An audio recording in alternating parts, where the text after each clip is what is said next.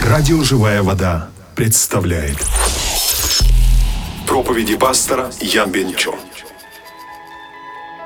Пастор Ян Бенчо служил руководителем служения Cell Group церкви Юида Сунбагын. Также служил старшим пастором церкви Сунбагын в городе Чимкент, Казахстан. В течение 16 лет служил миссионером в странах постсоветского пространства, где и поставил более 20 церквей. Служа миссионером, был ректором духовной семинарии Йонсан при объединении церквей Сунбагын России. На данный момент является старшим пастором церкви Йоида Сунбагын Хансе.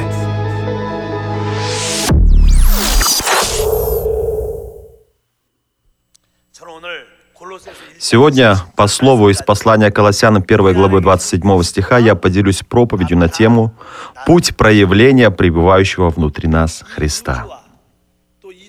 Все дела этой вселенной, все дела этой земли, человечества совершаются по воле и цели Божьей. Даже если мы что-то планируем, мы понимаем, что все равно совершится Божья воля. А в чем воля и цель сотворения Богом человека? Человек был сотворен при совещании триединого Бога, и об этом написано так. Бытие, 1 глава, 26 стих. «И сказал Бог, сотворим человека по образу нашему, по подобию нашему, и да владычествуют они над рыбами морскими, и над птицами небесными, и над скотом, и над всею землею, и над всеми гадами, присмыкающимися по земле». Бог сотворил нас, людей, по своему образу. Далее Он сказал, «И да владычествуют они над всею землею». Это план Божий, воля Божия. Это цель и направление Божье. Бог хотел именно через человека выразить свою славу. А также Бог желал, чтобы человек владычествовал над врагом Божьим, который присмыкается по земле, над злыми духами. Девиз нашей церкви — «Восстановим образ Божий и суверенитет Божий». Об этом Божьем образе и суверенитете мы с вами сегодня читали в Бытие 1 главе 26 стихе. Если проще говорить, Бог желает восстановить свой образ и суверенитет в вас. Через вас, через нас, через церковь Бог желает явить свою славу. Желает расправиться со своим противником, с врагом. Но этот удивительный Божий замысел мы, люди, сами по себе, можем ли совершить? Нет. Каждый на этой земле живет той жизнью, которая ему дана. Цветы живут своей жизнью. Почему? Потому что в них есть жизнь цветов. Собака живет собачьей жизнью, так как ей дана жизнь собаки. Кошка имеет жизнь кошки.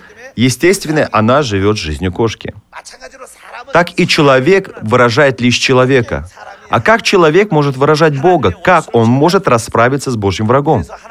Для достижения этой цели Бог должен был непременно прийти внутрь нас и наполнить нас своей жизнью.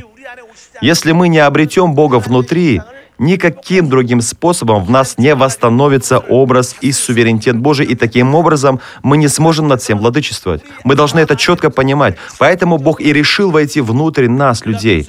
А, знаем мы это или нет, но в момент веры в Господа Иисуса Дух Божий, Дух Святой приходит к нам внутрь. Я верю в это. Мы должны четко знать, что в этом план Божий. Поэтому в Галатам, во второй главе с 19 по 20 стихи Павел исповедует так. «Я сораспялся Христу, и уже не я живу, но живет во мне Христос». После веры во Христа Бог должен заполнить все наше нутро. После Его прихода уже не мы живем, но Он, и образ Божий начинает проявляться в нас. Власть и сила Божия начинает проявляться, и я верю, что мы начинаем жить благословенной жизнью, владычествуя над всем. Жизнь нашей веры в том, что уже не мы живем, но внутри нас живет Христос. Павел в послании к филиппийцам в первой главе с 20 по 21 стихи об этом говорит так. «При уверенности и надежде моей, что я ни в чем посрамлен не буду, но при всяком дерзновении и ныне, как и всегда, возвеличится Христос в теле моем, жизнью ли то или смертью, ибо для меня жизнь — Христос». Цель жизни веры апостола Павла была именно в том, чтобы в его жизни возвеличился Христос. Он сказал, «Для меня жизнь Христос».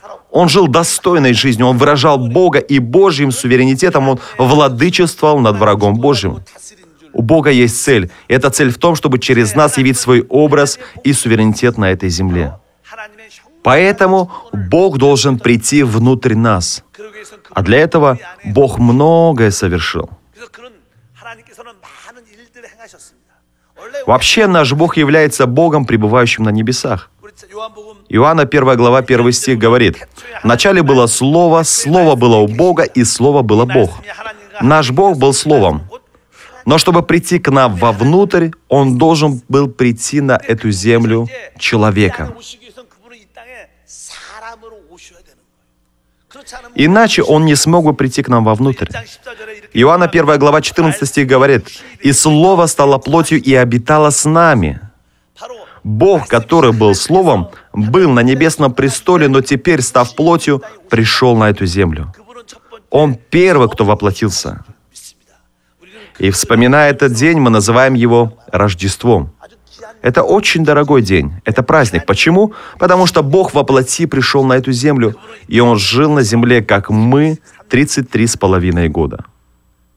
Братья и сестры, да, жизнь человеческая не так проста, но Он жил точно такой же человеческой жизнью, что и мы, поэтому Он знает боль и муки нашей жизни. Он понимает наши боли и страдания. Я верю, Он есть Бог любви. Пришло время, и Он взял на себя все проблемы человечества.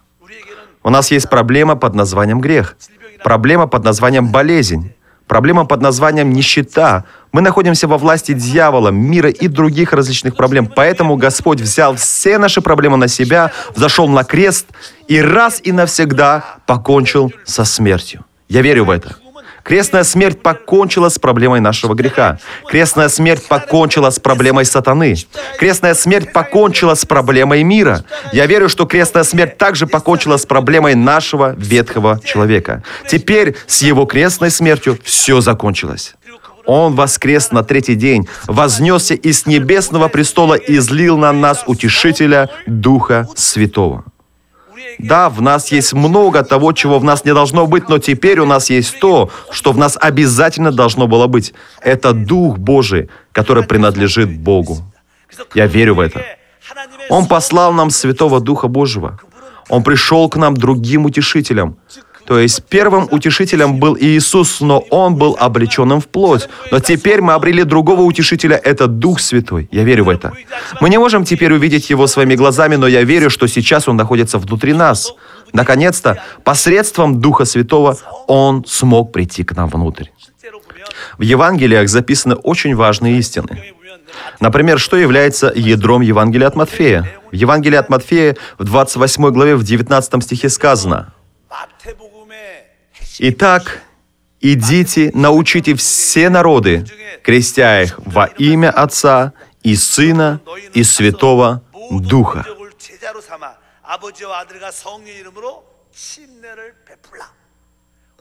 Вообще крещение означает погружение. Водное крещение означает погружение в воду. В этом же месте Писания крестить означает погружать в Отца, Сына и Святого Духа. Истинный смысл крещения заключен в погружении. Когда-то мы были в Адаме, но я верю, что теперь мы погрузились в Христа. Какое важное заключение в Евангелии от Матфея. Самое важное заключение в том, что мы уже внутри Бога. Если верите, скажите «Аминь». Если вас сейчас спросят, где вы находитесь, вы, наверное, ответите, мы находимся в Корее, в церкви Ханце. Но самая важная истина заключается в том, что мы сейчас находимся в Боге. Я верю, что все мы находимся, приняв крещение во имя Отца и Сына Святого Духа, внутри Бога. Этот факт является истиной, реальностью. Вы должны верить в то, что вы находитесь внутри Бога. А о чем же нам говорит Евангелие от Иоанна? Давайте посмотрим в Евангелие от Иоанна в 20 главу стихи с 21 по 22. Иисус же сказал им вторично, «Мир вам! Как послал меня Отец, так и я посылаю вас». Сказав это, дунул и говорит им, «Примите Духа Святого». Слово «Дух Святой» означает «воздух». Здесь тоже сейчас много воздуха, и Иисус, дунув, сказал, «Примите Духа Святого». Так где сейчас находится Дух Святой? Как воздух, Он находится внутри нас. Воздух есть вне нас, но также Он есть и в наших легких, внутри нас. Ядром Евангелия от Иоанна является то, что Бог, Дух Святой, пребывает внутри нас. Проще говоря, содержание Евангелия таково. Бог внутри нас, а мы внутри Бога. Это Евангелие. Если верите, громко скажите «Аминь». Другое можете забыть, но это вы должны помнить. Теперь Бог внутри меня, а я внутри Бога. Если этого не забудете, увидите Божье действие в своей жизни. Сегодня Слово открывает нам удивительную тайну. А что это за тайна? Это пребывающий внутри нас Христос. Внутри нас пребывает Христос. И тот, кто внутри нас, есть упование славы. Чем больше вы осознаете пребывающего внутри вас Иисуса, чем больше испытываете пребывающего внутри вас Иисуса, я верю, что тем более вы становитесь удивительными работниками, имеющими упование славы. Это основная тема Библии. Теперь Бог внутри нас, а мы находимся внутри Бога. Это основное содержание веры. После вознесения Иисуса на небесный престол, Он через учеников исполняет волю Божью. Наш Господь сказал в Деянии в 1 главе 8 стихе, зачитаем все вместе, «Но вы примете силу, когда сойдет на вас Дух Святой, и будете мне свидетелями в Иерусалиме, во всей Иудее и Самарии, и даже до края земли». Здесь сказано «будете мне свидетелями». А кто такой свидетель? Слово «свидетель» имеет обширное значение, но свидетель, о котором говорится здесь, никто иной, как свидетель воскресшего Иисуса. Он видел воскресшего Господа. А кто такой воскресший Господь? Это Дух Святой. Теперь я в Боге, а Бог, Дух Святой внутри меня. Так чего мы свидетели? Мы свидетели живого Христа, пребывающего в нас. Бог в нас, а мы в Боге. Благословляю, чтобы всем, кому бы вы ни благовествовали, вы могли говорить так. Если вы уверуете в Иисуса, Бог придет внутри вас, а вы будете внутри Бога. Именем Господа благословляю, чтобы вы стали такими свидетелями. Что исповедуют люди, знающие Евангелие, люди, знающие Иисуса? Я в Боге, а Бог во мне. Это не просто какое-то учение, это не знание, это реальность. Давайте повторим все вместе. Бог во мне,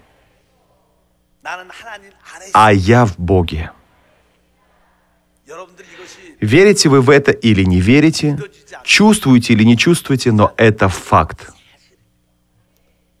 И теперь Господь пребывает внутри нас. Допустим, к вам домой пришел гость, но вы к нему очень безразличны. Он пришел, сидит, а вы не говорите с ним, не ухаживаете за ним и своим видом показываете, как бы говорите ему, хочешь, оставайся, не хочешь, уходи. Такое бывает. Наш Господь тоже уже пришел к нам внутрь. А мы реагируем так. Ну, во мне это или не во мне, какая разница? Как хочешь, так и поступай. Я буду заниматься своими делами. Большая часть верующих живет такой жизнью. Определенно мы должны знать следующее. Он пребывает внутри нас. Вера в том, что теперь Господь стал моей жизнью, моей силой, моим всем. Если Он будет действовать, в вас проявится сила. Если пребывающий в вас Господь проявится, я верю, что Он станет вашей жизнью, властью и благословением. Как мы можем испытать пребывающего внутри нас Господа? Как Он может проявиться? Это сегодняшняя тема. Во-первых, путь испытания и проявления Господа может быть в наших страданиях и скорбях. И это несмотря на то, что мы уже уверовали в Иисуса. Чаще всего нам даже кажется, что после веры во Христа страданий и скорбей стало больше. Но почему так? Я же люблю Бога, я же верю в Него. Почему я испытываю эти болезни? Почему у меня рак?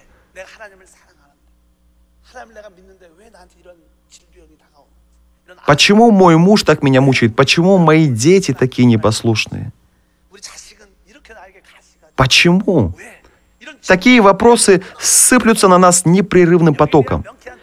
Четких ответов на это немного, но одно мы должны определенно знать. Грехопадение человека развило в нем сильное чувство независимости от Бога. Вообще человек так устроен, чтобы опираться только на Бога. И то, что он стал независим от Бога, это нехорошо. Независимость означает, что у человека есть сильная воля. Поэтому сильную эту волю Бог желает разбить.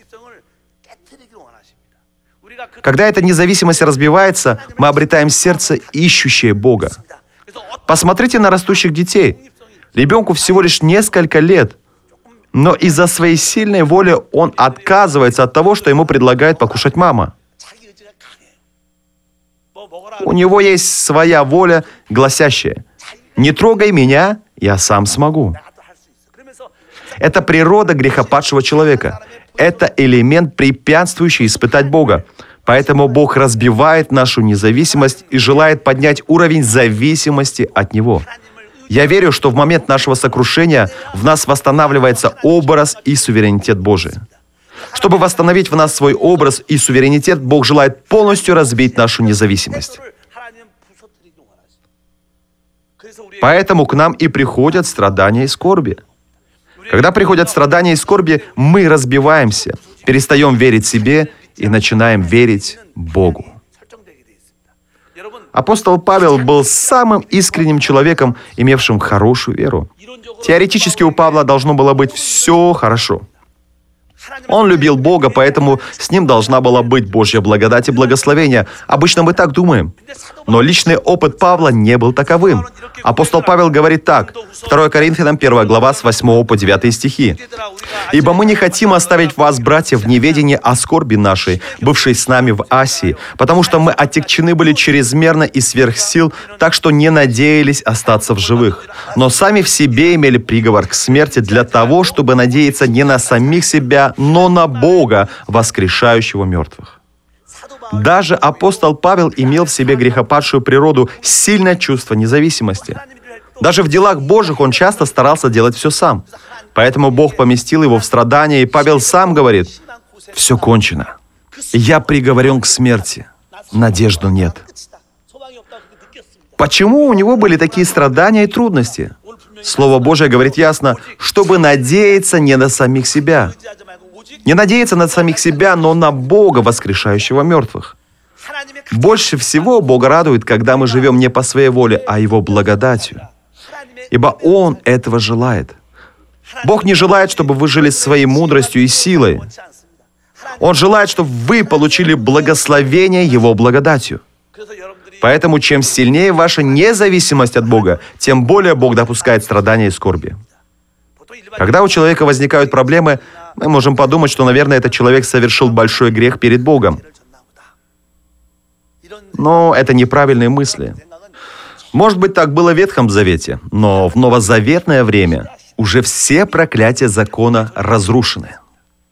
Страдания, приходящие к нам, имеют только одну цель — сокрушить наше упрямство, чтобы в итоге мы приобрели Христа — Поэтому я верю, что страдания и трудности – это Божья благодать. Мы страдаем не из-за того, что мы злые грешники. Я верю в то, что Бог так определил, чтобы разрушить нашу грехопадшую независимость. Вообще, чаще всего люди испытывают стыд, когда подчиняются или повинуются другому человеку. Но на самом деле это ложный стыд. Также и по отношению к Богу многие люди считают, что это стыдно слушаться Бога. В семье также. Когда между мужем и женой натянутые отношения, на просьбу мужа «сделай это», жена из-за задетого самолюбия не хочет этого выполнять. Почему? Потому что у каждого человека есть такое чувство, если сейчас я это сделаю, это будет стыдом и позором. Мы тоже имеем такое чувство. Но мы должны определенно знать, подчинение Богу является наивысшим благословением. Цель прихода страданий и скорбей только в одном – оставить независимость и опираться на Бога. Не больше и не меньше. Страдания и скорби в жизни верующего – это не проблема греха. Просто Бог желает, чтобы вы стали послушными Ему людьми. Поэтому иногда через страдания и скорби Бог давит на нас, чтобы мы перестали опираться на себя, но могли опираться только на Него. Таким образом, живой Господь проявится в нас, и я верю, проявится и Его жизнь, и Его сила, и Его исцеление. Во-вторых, чтобы проявился пребывающий в нас Иисус, нам нужно отбросить религиозное усердие. У большей части людей, хотят они того или нет, прочно укоренилось религиозное сознание. Именно поэтому они имеют такие неправильные мысли. И если я буду усерден, Бог даст благословение. Это нехорошие мысли. Мы получаем благословение благодатью. Мы не являемся сосудами для получения благословения. В глазах человека, возможно, есть разница, что кто-то лучше или хуже, но в глазах Бога мы все одинаковы. Важно знать одно. Те, кто познали благодать, те и наслаждаются Божьим благословением. Многие люди служат, чтобы что-то обрести.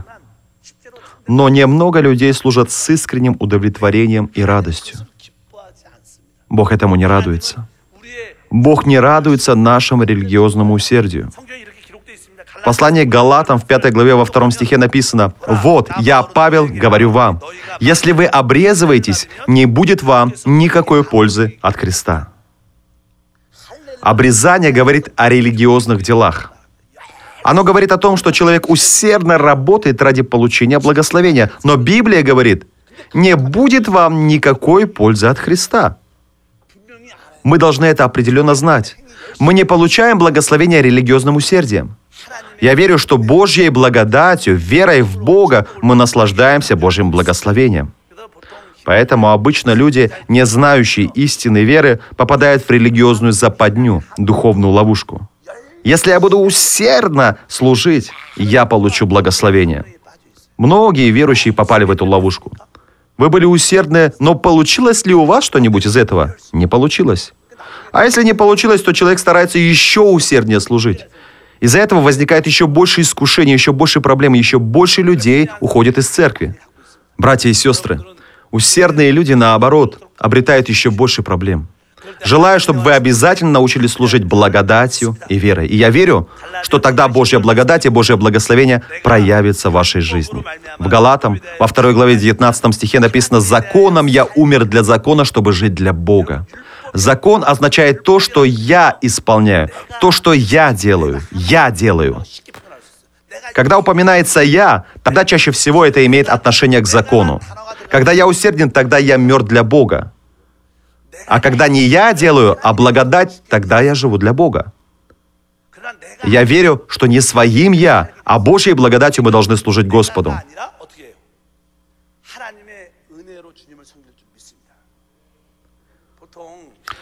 В послании к Ефесянам в 6 главе сказано, «Мужья, любите своих жен, жены, повинуйтесь своим мужьям, дети, повинуйтесь своим родителям». Мы часто сталкиваемся с подобными наставлениями.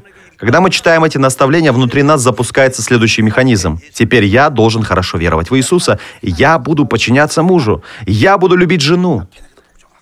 Я буду сыном, почитающим родителей. У имеющих сильную волю это получается в течение долгого времени, а слабовольные в течение дня разбиваются, их надолго не хватает. Когда мы видим подобные наставления и законы, мы должны исповедовать. Я человек, который на самом деле этого исполнить не может. Я не могу любить жену.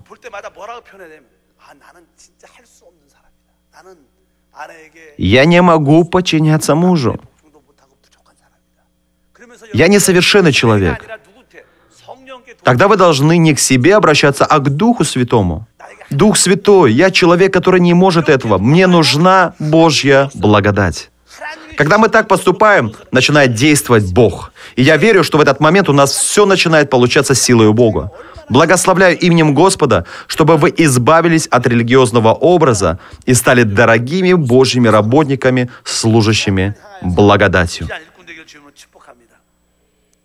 В-третьих, пребывающий в нас Христос проявляется через Духа Святого –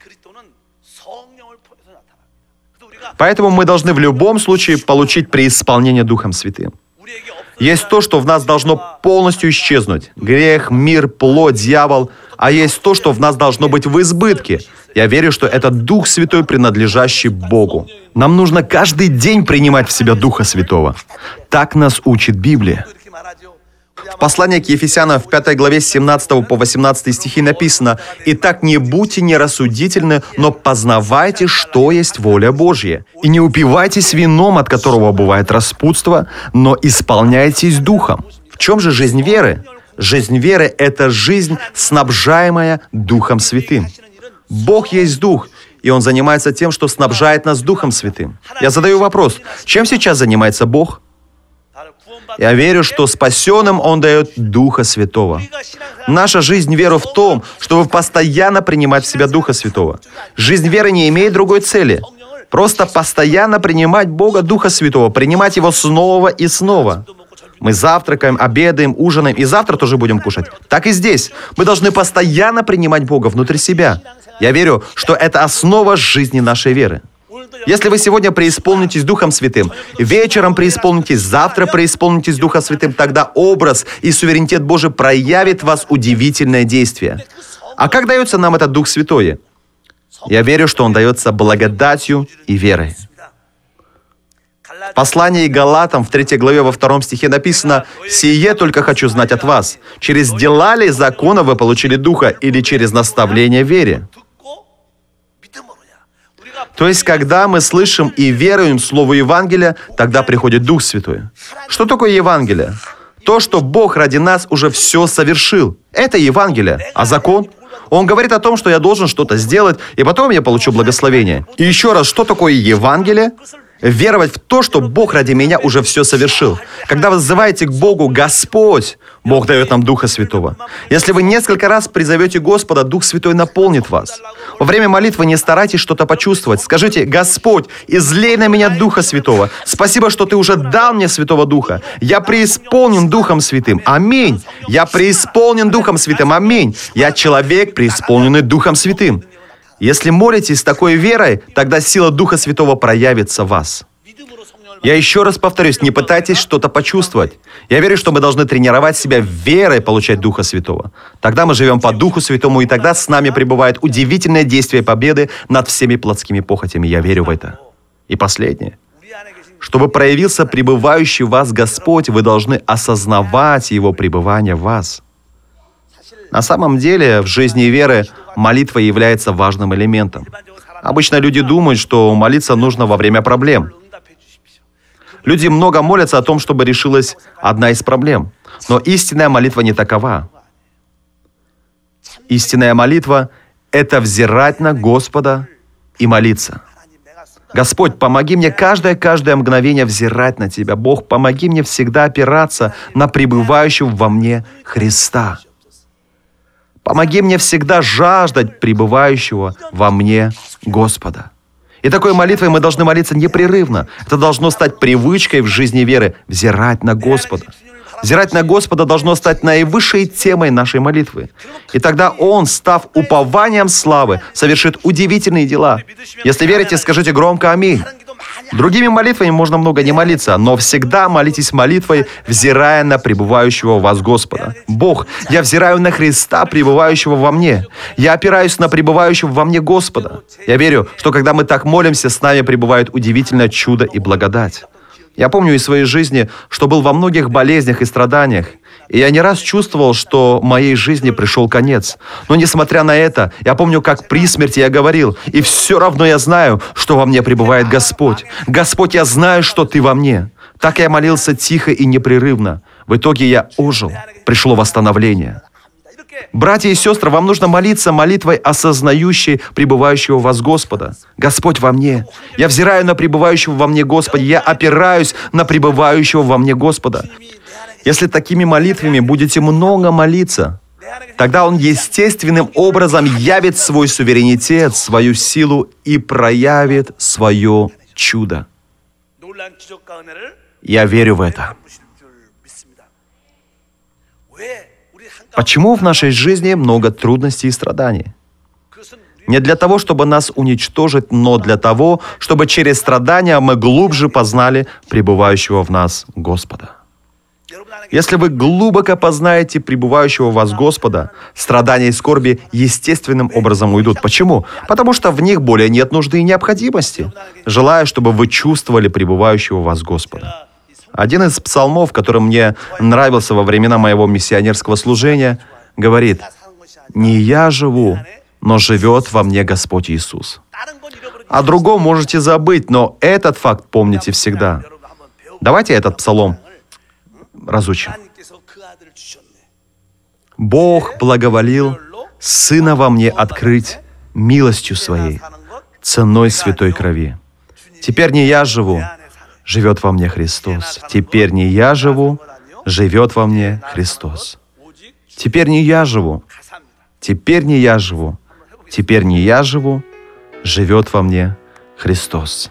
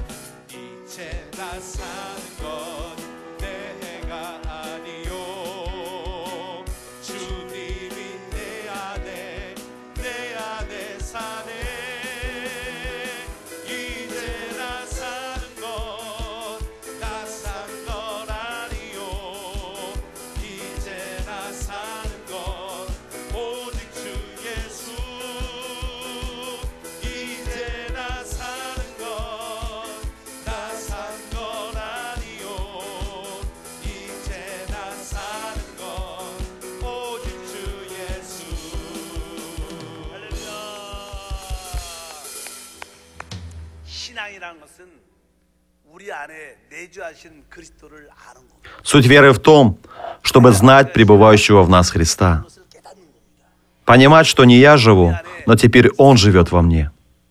Тогда Он внутри нас проявится своей жизнью, своей силой, и властью через нас восстановит свой образ, явит свой суверенитет, и я верю, что свою волю, свое царство и зальет на нас с избытком.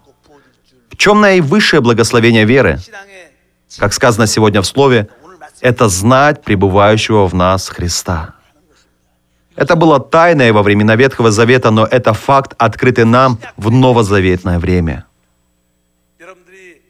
Если вы уверовали в Иисуса, чувствуете вы или нет, внутри вас пребывает Бог, и теперь вы в Нем.